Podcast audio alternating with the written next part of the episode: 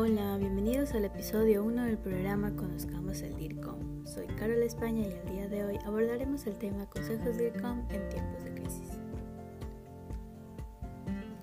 Empezaré con una frase de Joan Costa tomada de su libro El paradigma DIRCOM, que dice, la comunicación es acción y la acción es comunicación.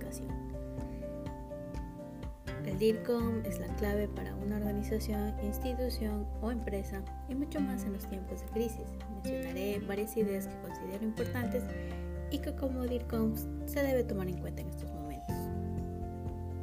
Una de las ideas es el tono de los mensajes. Se espera que las marcas se dirijan a las personas como humanos, empatizando con ellos y no como clientes, que es lo que sucede en la actualidad. Lo menciona Antón Álvarez. Calidez en los mensajes.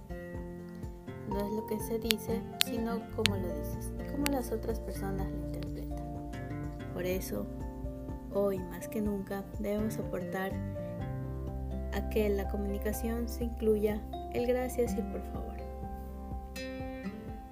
Otra de las ideas importantes es la empatía. Son momentos difíciles para todos, no sabemos por lo que la otra persona está pasando, por eso es importante ser empáticos, preguntar a los colaboradores si necesitan algo. Lo menciona Diego Apolo. Los representantes es básico establecer voceros oficiales para cada público. No podemos decir lo mismo a todos los públicos. Además, es importante generar flujos periódicos de información para demostrar nuestro compromiso con este tema que aqueja a escala global. Lo menciona Francisca Luengo.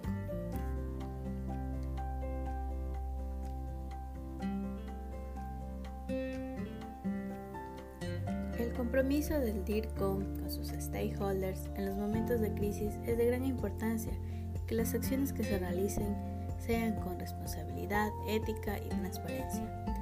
De esta manera se podrá crear vínculos con cada uno de ellos y fortalecer las relaciones futuras. Las estrategias o mejoras que se realicen en una organización deben ser pensadas tanto en el bienestar de la empresa, sus clientes, colaboradores y así se logrará una armonía y buenas prácticas laborales. Para finalizar, me gustaría mencionar las tres características que debe tener el DIRCOM. Un DIRCOM debe ser ejecutivo, estratega y global. Hemos terminado este espacio dedicado a todos nuestros oyentes y espero volverlos a tener el próximo episodio.